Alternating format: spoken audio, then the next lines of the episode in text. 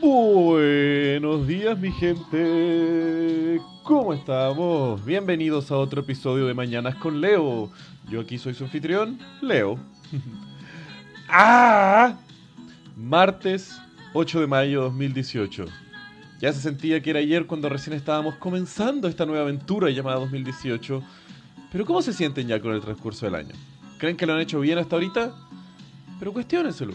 No porque, loco, se nos va a acabar el año. Ah, no, si recién es mayo. Estamos bien, estamos bien.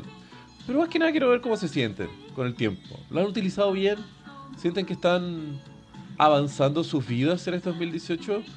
Porque no es como que tengamos otro año para intentarlo otra vez. Recuerden, esta es su única oportunidad. Como dijo Eminem, you only get one shot, do not miss your chance to blow. This opportunity comes once in a lifetime, yo.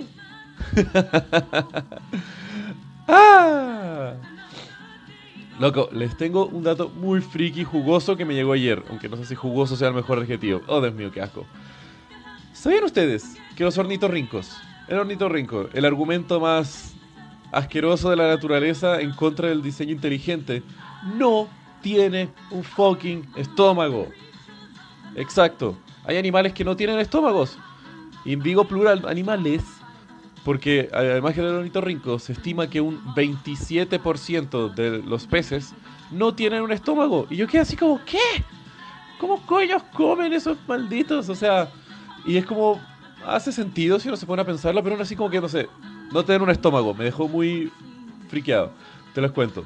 Dentro del estómago hay una enzima que se llama pepsina. Y esa enzima, junto con otros ácidos, se encarga de puta, degradar la comida, dejarla más blanda y facilitarle eh, el, trabajo al resto del sistema digestivo. El tema es de que, debido a la dieta que tienen uno de estos tipos de peces y el ornitorrinco. Ah, perdón, tiene que tragar saliva ahí.